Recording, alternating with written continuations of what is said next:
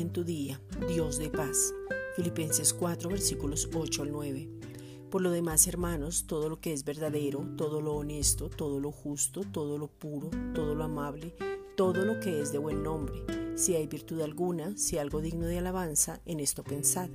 Lo que aprendisteis y recibisteis y oísteis y visteis en mí, esto haced, y el Dios de paz estará con vosotros.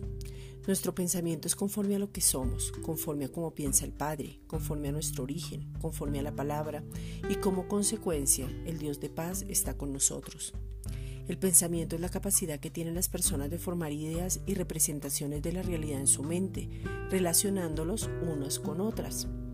El Dios de paz permanece todos los días con nosotros, nos cuida, nos protege, nos anima, nos alimenta, nos nutre, nos abraza, nos levanta y a causa del que nos habita podemos confiar plenamente porque en Él está la plenitud. Esta es una reflexión dada por la Iglesia Gracia y Justicia.